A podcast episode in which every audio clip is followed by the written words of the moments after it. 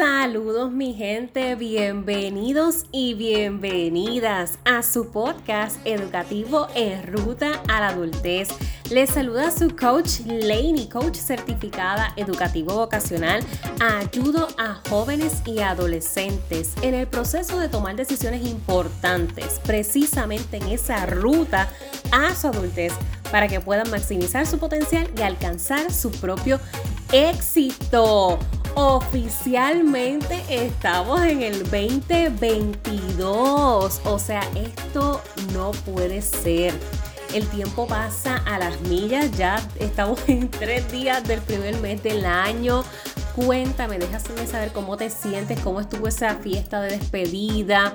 Sé que por estas cuestiones de la pandemia, pues tuvimos algunas restricciones muy parecidas a lo que fue la Navidad del 2020, así que para muchos entiendo no fue la mejor época de su año, pero sin embargo, el transicionar a nuevos años debemos verlo como una oportunidad a, a, que podemos hacer que las cosas diferentes, a que a pesar de que nuestras circunstancias no necesariamente nos van a definir, entender que no tenemos el poder siempre de controlarlas y por ende debemos aprender a hacerlas parte de nuestra vida, no como quienes dominan nuestra vida, sino nuestras amigas, nuestras compañeras dentro de lo que es esto llamado vida. Así que deseando que tengas un año lleno de éxito, lleno de, de, muchas experiencias, de mucho aprendizaje, de mucha sabiduría, de mucho entendimiento, mucha comprensión y tolerancia, pero sobre todas las cosas, mucho amor hacia ti mismo, hacia ti misma, para que eso puedas reflejarlo hacia los demás, no importando si eres un joven, un adolescente, mamá, papá o encargado. Hoy vamos a estar dando inicio a una serie espectacular de episodios llamada 28 deseos. ¿Y tú sabes por qué son 28 deseos?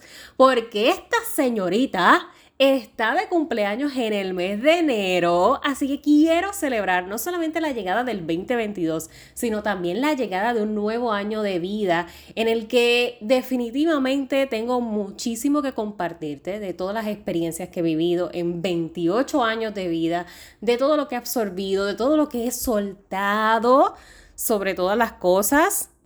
Y definitivamente en ruta a la adultez nace de precisamente mi experiencia en esa ruta a la adultez, de todos los los inconvenientes que han ocurrido, de todas las situaciones que me han hecho mucho más fuerte y cómo toda esa experiencia junto a lo que es mi preparación yo lo puedo juntar en un solo programa y ofrecérselo a cada joven y cada adolescente que se da la oportunidad de atravesar un proceso de coaching con esta servidora. Así que encantada, encantada de poder compartir en estos episodios mucha información contigo basada en lo que he ido aprendiendo en estos 28 años, que son mis 28 deseos para ti. Y hoy vamos a comenzar hablando sobre lo que la vida no es solo dinero, pero necesitas aprender a manejarlo.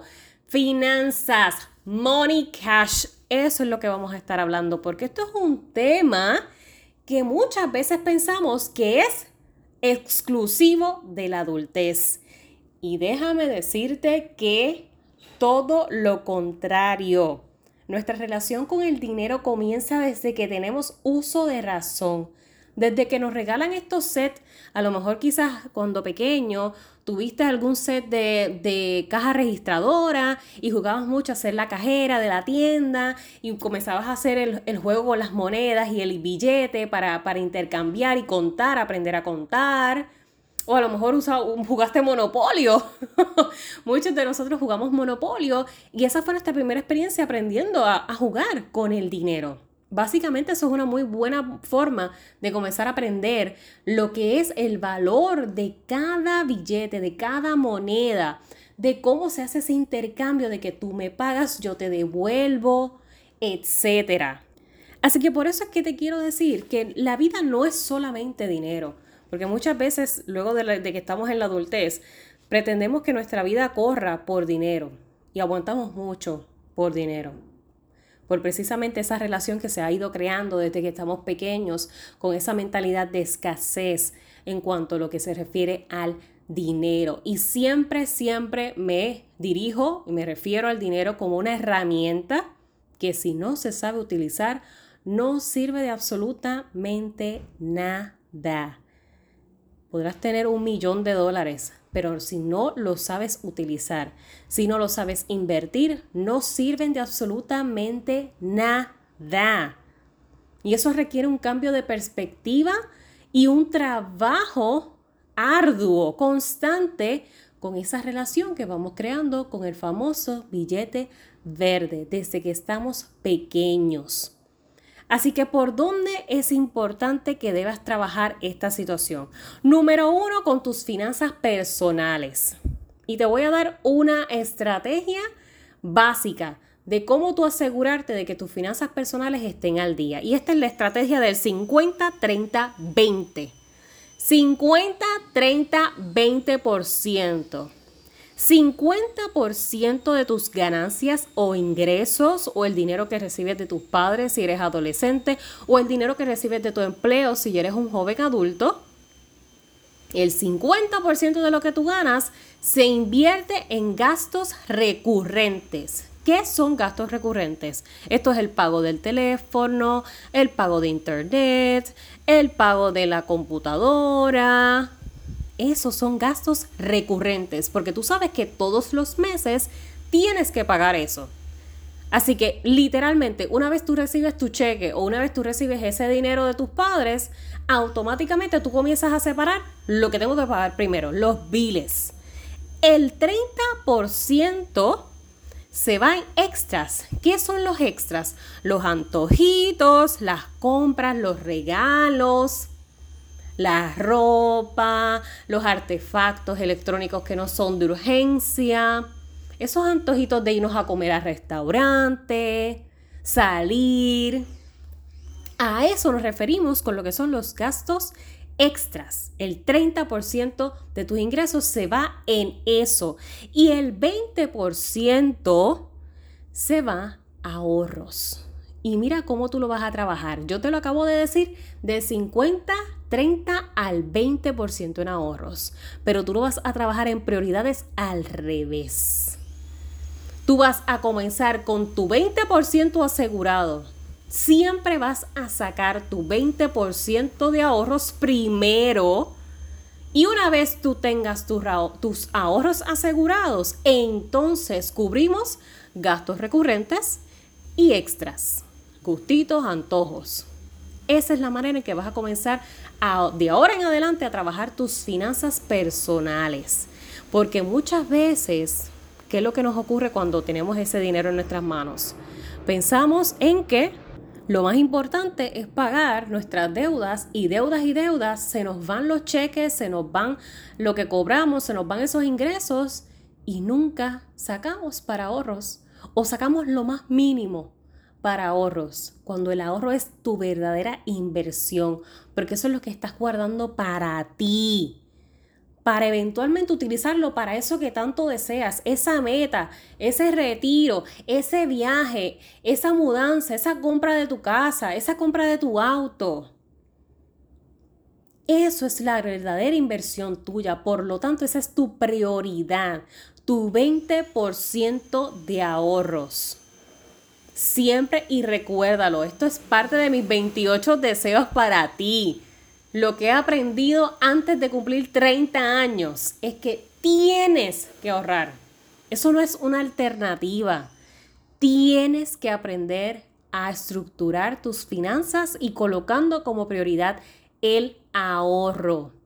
Ya luego de eso te encargas de lo que son los gastos recurrentes y los gastos extra Añadiéndole a esto lo que es la situación de las tarjetas de crédito. Esto sí que sí, te digo yo.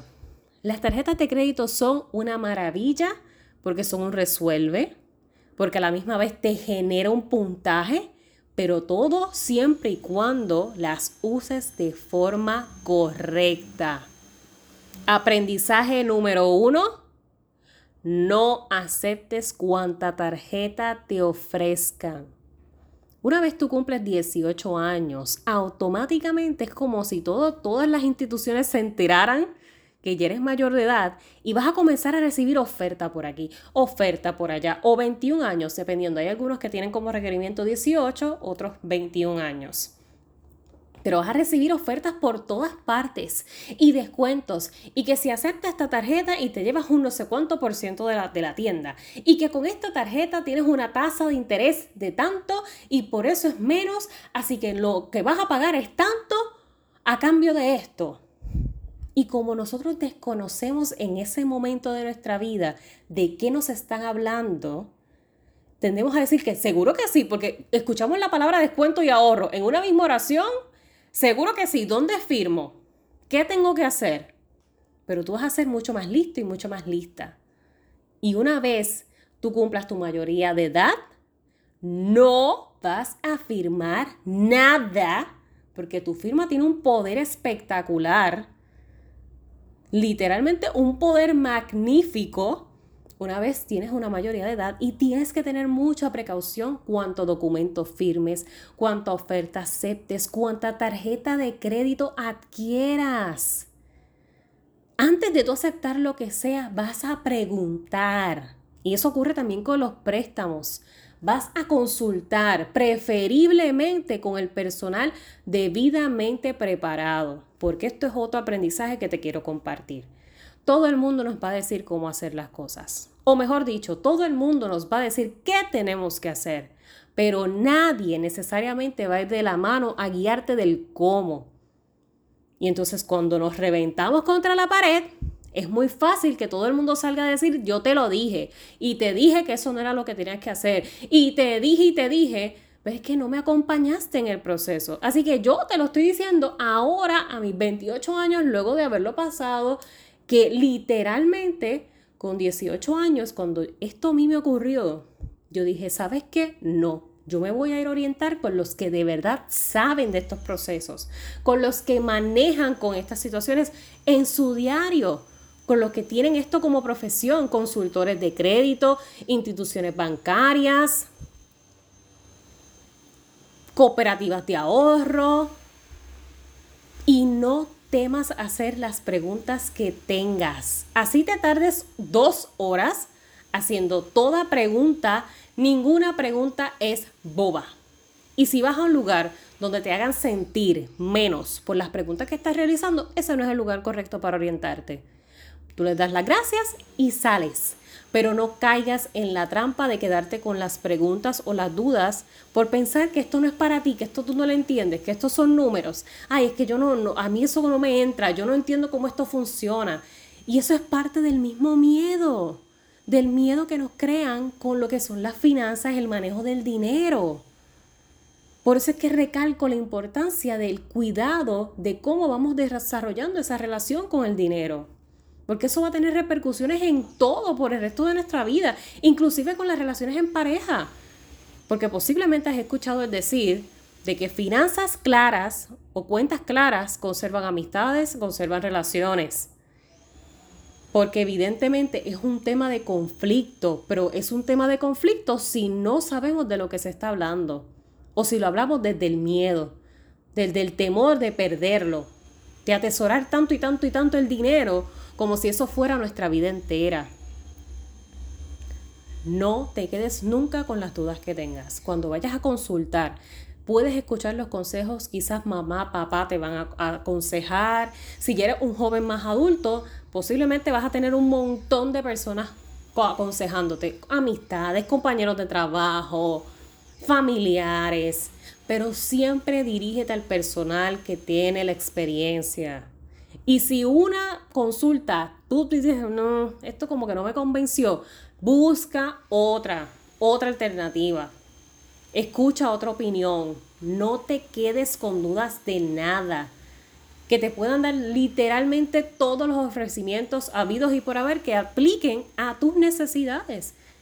Sin que tú tengas que embrollarte sin necesidad o que tengas que entrar en, en tan, cuanta tarjeta existe porque eso luego va a tener un efecto muy, muy negativo en tu puntaje de crédito.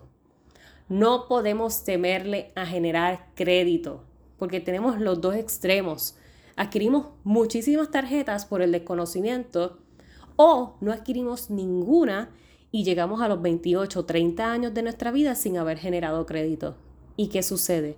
Tenemos que estar pidiendo firmas prestadas para adquirir nuestro carro, para adquirir un préstamo estudiantil, para adquirir una casa, un apartamento si deseamos, para pedir comprarnos un televisor inclusive por crédito, un sofá, un comedor, una computadora. Tenemos que siempre estar acudiendo a la firma de otra persona que se haga responsable por nosotros nunca haber trabajado nuestro crédito, que muchas veces viene del miedo al dinero. No le podemos tener miedo cuando eso es una herramienta a nuestro favor. Y vuelvo y te lo digo porque es que de verdad esto es, esto es un mantra. No necesitas un millón. No lo necesitas si no lo sabes administrar. Si nosotros no aprendemos a administrar 20 dólares, no podemos pretender que la vida nos dé un millón. Si nosotros no podemos sacar un 20% de ahorros con nuestros ingresos, no podemos hablar de un millón, porque todavía hay mucho que trabajar en cuanto al manejo de finanzas y esa estructura financiera. Conocer nuestros números, conocer la manera en que los distribuimos, a qué le damos prioridad, qué es importante, qué no es importante, qué son esos gastos recurrentes. Porque créeme, créeme, cuando uno está en esa transición de plena juventud adulta, entiéndase 18 o 21 años, se nos hace bien complicado porque estos son temas nuevos. Son temas nuevos o posiblemente empezamos a tener esos primeros trabajitos, unas horas aquí, otras horas allá, empezamos a cobrar, nos emocionamos y comenzamos al gasto, al gasto, al gasto. Y desconocemos qué son gastos recurrentes, no sabemos qué es eso, no sabemos qué es, qué es una inversión, no sabemos para qué funcionan las tarjetas de crédito y me dan una tarjeta de 300 dólares y olvídate, en, en dos semanas la subo a los 300 dólares y después cómo lo pago. Porque no, desconozco por el miedo. Así que nunca te quedes con las dudas que tengas. Ese es mi mayor mi mayor aprendizaje en estos 28 años. No temer ni tener vergüenza a dirigirme a las personas que de verdad tienen la experiencia con relación a estas temáticas, porque mamá, papá o encargado o familiares o compañeros nos van a decir todo lo que saben en base a su experiencia y eso es válido. Y por eso yo aquí mismo te digo, aunque yo te esté compartiendo esta información, siempre es importante dirigirse al personal que realmente se dedica a esto. Porque es que no jamás en la vida se va a comparar, se va a comparar lo que te dice la gente por su experiencia propia a lo que de verdad te va a orientar y se va y va a ser muchísimo más personalizado porque va a ser enfocado en lo que verdaderamente tú necesitas y en la posición en la que te encuentras ahora mismo en tu vida con las necesidades que tengas, con los accesos o los recursos que tengas. Deberás conocer sobre cómo llenar tus planillas o rendir planillas. Por lo menos en, esa etapa de 17, alrededor de 25 años, usualmente la planilla individual o independiente no se genera puesto que muchas veces estamos bajo todavía la tutela y el cuidado de mamá o papá. Por lo tanto, ellos rinden sus planillas personales, sus planillas como matrimonio, como pareja individual, y nosotros entramos como dependientes en sus planillas. Sin embargo, nunca está de más que tú hagas esas preguntas. ¿Qué es esto? ¿Qué son las planillas? ¿Por qué se rinden? Porque si ya tú tienes un empleo, tienes un, un empleo a tiempo medio o a tiempo completo, a tus 18, 17, 21 años, a pesar de que sigas como dependiente de tus padres, es importante que vayas conociendo para qué es esto de la planilla, porque en tu trabajo, dependiendo de las horas que vayas acumulando, te van a entregar el documento correspondiente para llenar las planillas. Y ese documento tú se lo entregas a tus padres y ellos entonces se encargan de hacer las gestiones con sus debidos contadores. Pero una vez ya tú eres independiente, puede ocurrir 26, 27 años en adelante, que ya tengas que rendir como adulto independiente, debes de conocer esto. Debes de conocer qué son las planillas dependiendo cómo sea el funcionamiento de, de estos impuestos en tu país o en la región en la que te localices.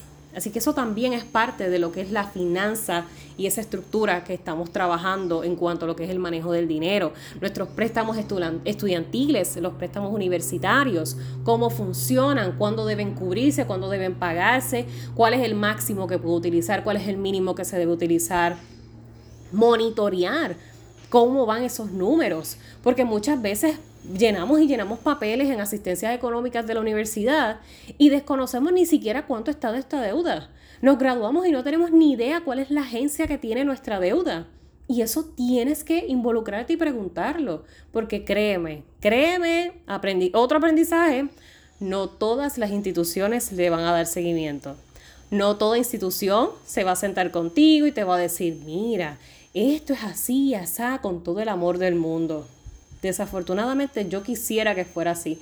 Pero resulta que en la mayoría de las veces uno aprende por sí solo porque va preguntando, investigando, leyendo por aquí y por allá, porque muchas instituciones de verdad que carecen de ese acercamiento con el estudiante para que entiendan cómo es que funcionan sus préstamos estudiantiles. Para que entiendan cómo se pagan una vez se gradúan, a quién le deben de pagar una vez se gradúan. Así que no temas hacer esas preguntas también. Una vez tú transicionas a la universidad o si ya estás en la universidad y esto que te estoy diciendo a lo mejor te está dando como que ese, ups, Lainey, tienes toda la razón, yo ahora mismo estoy en la universidad y no sé quién tiene mi préstamo. Haz esa pregunta, averígualo, eso es importante que lo tengas en cuenta. Muy, muy, muy importante. Así que ya con esto básicamente estaría dándote un vistazo en general de lo que son las finanzas en esa ruta a la adultez. El tomar en cuenta esas cuentas bancarias que uno debe comenzar a abrir, una cuenta de cheques, una cuenta de depósito que es básicamente eh, el mismo tipo de cuenta, que es donde tú puedes recibir esos depósitos directos de tu trabajo, de tu empleo, o el depósito directo del sobrante de la universidad o cualquier otro ingreso estudiantil que recibas. Esa cuenta de ahorro no puede faltar. Eso es importantísimo, tu cuenta de ahorros, tenerla y como te mencioné al principio, con la fórmula ganadora del 50, 30, 20%, ese asegurar siempre ese 20% de tus ingresos para ahorros todas las semanas o todos los meses o bisemanalmente, como sea la estructura que te sea funcional y se ajuste a tu estilo de vida, pero no dejes de tener tu inversión principal, que son tus ahorros. Hay una frase que yo escuché hace poco que me, me encantó, donde dicen que si no lo puedes comprar dos veces, no es una inversión y es un gasto. Y me quedé pensando y dije, contra, tiene mucha razón, es verdad. Porque a veces cuando, cuando tenemos ese dinero y no sabemos administrarlo, automáticamente lo, lo que nos, se nos ocurre es gastarlo, gastarlo, porque sentimos que lo tenemos de más, pues ¿para qué lo tengo? Mejor lo, lo gasto, lo gasto. Y a veces adquirimos cosas que, a las que no necesariamente tenemos en ese momento el acceso. Sin embargo, si tú te paras a pensar por un momento, esto que yo quiero, yo lo pudiese comprar dos veces en mi vida o yo lo pudiese comprar ahora y luego otra vez. Porque si es así, si puedes comprarlo más de dos veces, es una verdadera inversión. Si no lo puedes comprar más de dos veces, es un gasto. Y eso también es bien compulsorio en esta ruta a la adultez. Entender qué cosas son inversiones, qué cosas son gastos, qué cosas son ingresos que son ingresos recurrentes, que son ingresos momentáneos o espontáneos, que son regalos. Todo esto es parte de ese manejo de finanzas. Y ahora que estamos ya, ya casi, casi, casi llegando a los 30 años, ya en esta etapa un poco más cercana de los 30, uno debe de comenzar a estructurarse muchísimo más y considerar otros aspectos, específicamente enfocándonos en que tu dinero genere más dinero. Inversiones. No necesariamente tienen que ser inversiones en, en cuanto a, por ejemplo, digamos, ahora mucho lo que se está escuchando ahora, criptomonedas o forex o en el mercado o quizás en tu cuenta 401k si estás en, en, algún empleo o la tienes individual, que es una cuenta de, para retiros. Estas son consideradas también inversiones, pero aparte de ir considerando cómo mi dinero me puede generar más dinero a través de un negocio, a través de un emprendimiento, Hay muchísimas formas, pero volvemos. Muchas veces por el miedo, por el no saber manejar el dinero, es que nos aferramos a él como si eso fuese nuestra vida entera. Así que con eso quiero dejarte porque ya este episodio se extendió muchísimo más de lo que pensé. Pero es que son temas bien complejos y poder, poder, poder achicarlos a, pocos minutos es, complejo porque de verdad que es mucho en cuanto a lo que es la, la finanza y el dinero. Pero definitivamente no quería perder la oportunidad de compartirte esta información y durante esta semana vamos a seguir tocando esos temas que son esenciales tenerlos presentes en nuestra ruta de adultez antes de cumplir 30 años. Si a ti te gustaría ir un poco más profundo en cuanto es lo que es este manejo de finanzas o trabajar en tus finanzas, pero estar acompañado de alguien que te ayude en este proceso y te pueda guiar, tenemos la mentoría Adultez 101. Adultez 101. Te voy a dejar el enlace en las notas de este episodio para que puedas acceder a nuestra página en rutaaladultez.com para que veas los detalles de lo, que es nuestra mentoría tanto para adolescentes como jóvenes adultos y poderte ayudar en esas temáticas de que comiences a generar y manejar el dinero correctamente. Recuerda siempre, voy a ti, que para el resto me tienes a mí.